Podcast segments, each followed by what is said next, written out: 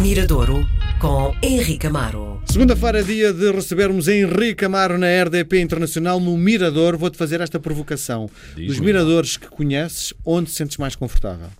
Uh, pa, pa, pa, pa, eu gosto de miradores, olha, uh, se calhar, sei lá, olha, gosto em Lisboa, talvez o do Adamastor, Santa Luzia, gosto daquele da Graça que agora me escapa o nome, gosto daquele de Vieira do Castelo, na Senhora da Graça, uh, gosto do Bom Jesus, que, enfim, acho que não há miradores desagradáveis. Sabes que eh, eu moro num, num andar muito alto e tenho uma visão Tens Como- um mirador privado, e é? mirador privado. E eu tenho uma rotina diária que é, mesmo com vontade de fazer xixi quando acordo, eu fico a olhar, é o meu momento Sim. de olhar eh, para enfrentar um novo dia. Estou ali um minuto até que pronto, está na hora. é? Sabes que os miradores, se calhar, são. Agora estás-me a fazer lembrar um, algo, e nós já falámos aqui em miradores anteriores, que os miradores muitas vezes são como as canções. eh, Se nós tomarmos atenção a elas, se dedicarmos tempo às canções, descobrimos pormenores. E nos miradores acontece isso. Quer dizer, quando olhamos, se estivermos no Castelo de São Jorge, a olhar para, para a Baixa de Lisboa, cada vez que lá vamos, descobrimos pormenores Claro, diferentes. E é tudo diferente. Todos os dias temos uma coisa nova. Nem há- que seja um carro a passar É, diferente. e há é? aquele jogo, onde é que está o Hospital de São José? Onde é que está o, o Sheraton? Onde é que está o não sei quê? E, e- e é, é interessante, os miradores têm essa, tal como as canções. Para terminar esta conversa do Mirador, deixa-me só contar-te esta. Uh, Divorciei-me aqui há uns anos e alguém terá-me feito uma macumba a dizer só vais voltar a ser feliz no dia em que o paquete Funchal desaparecer da tua uh, visão.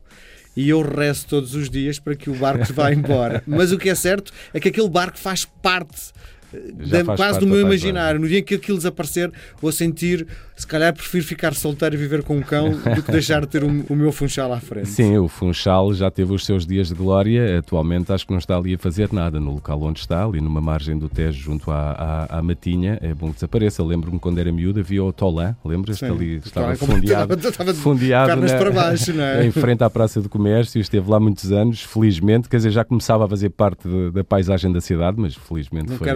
Comparar. Não queres comparar. Bom, hoje vamos ter algo completamente diferente, Sim, não é? vamos ter uma banda de bateristas. Sabes que os bateristas sempre foram meio desvalorizados na, na, na música. São, muitas vezes até era visto, olha, o que é que fazes na banda? Sou baterista, então não és músico, percebes? Houve sempre essa, essa uma espécie de um, uma anedota dentro da banda. Enfim, não, não passa disso. Quando o Phil Collins decidiu ser o vocalista dos Genesis, para mim o projeto acabou, não é? Porque eu não vou à bola com o Phil Collins, não é? Está bem, mas não é- não é por ele ser baterista, que é Pois, um, claro. excelente, um excelente baterista. Por exemplo, nos Beatles havia o melhor baterista da banda até o cantor. Portanto, era uma desvalorização de Ringo Starr, porque Claro. o Paul McCartney também era baterista. Sim. E, segundo dizem, quem privou era melhor até que o Ringo Starr. Portanto, os bateristas sempre foram assim, havia sempre essa... Ah, um exagero, como é óbvio, mas havia uma espécie de um anedotário à volta das, da- do mundo rock que o baterista não, não é músico. O que é, que- o que é que eu trago hoje? Trago uma banda com três bateristas. Portanto, aqui eh, é a valorização máxima dos, dos bateristas. É uma banda que se chama Bateu Matou, eh, Bateu Matou. Eh, e quem são os bateristas? Todos eles diferentes, eh, distintos na maneira de tocar. O Ivo Costa, que foi baterista, eh, acompanha a Sara Tavares, esteve ao lado do Dino Santiago, é baterista da Carminho, portanto tem uma escola, diria, próxima da tradição, mas ao mesmo tempo é alguém que estuda a tradição, que traz a tradição, que sabe os ritmos todos, até mesmo tradicionais portugueses, de, de, africanos, e que consegue ter um toque muito personalizado quando os expõe. O outro é o Riot. O Riot era o baterista, baterista um- uma das pessoas encarregues de- da parte rítmica dos Buracas São Sistema. Portanto, uma escola completamente diferente. Também ele DJ, ligado ao drum and bass. Portanto, uma escola diferente daquela que tem o, o, o Ivo Costa. E o Joaquim Albergaria, que é músico dos Paus, esteve nos Vicious Five, talvez o mais experimental deles todos, talvez o mais roqueiro, o, o mais forte. Como é que isto tudo se junta? Aí é que está, portanto, é o que vamos ouvir eh, daqui a pouco. Portanto, os três bateristas distintos em busca de uma linguagem que os unisse. Uma linguagem, acima de tudo, virada para, para, para a dança, portanto, para música, para, para dançar.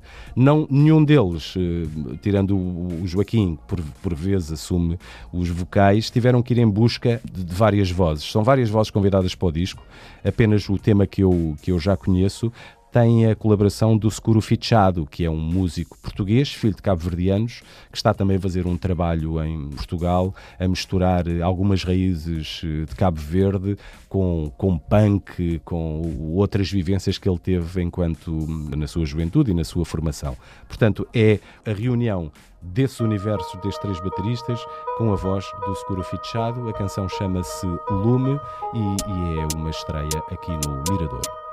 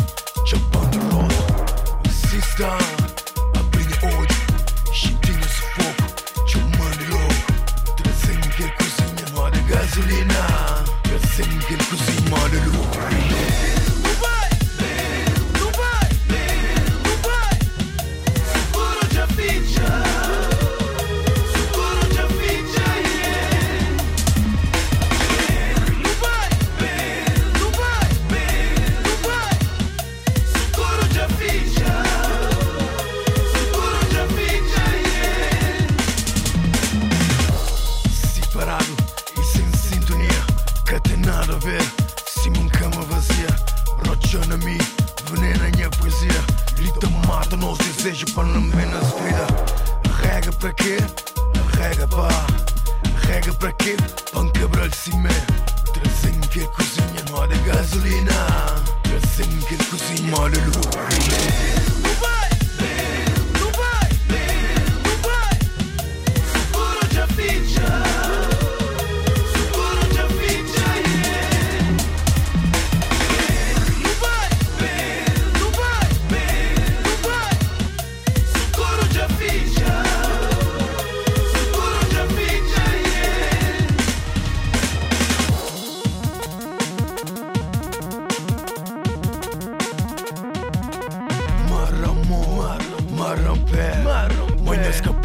Maram një pensament. Maram mu Maram pe Maram pe Maj një skapori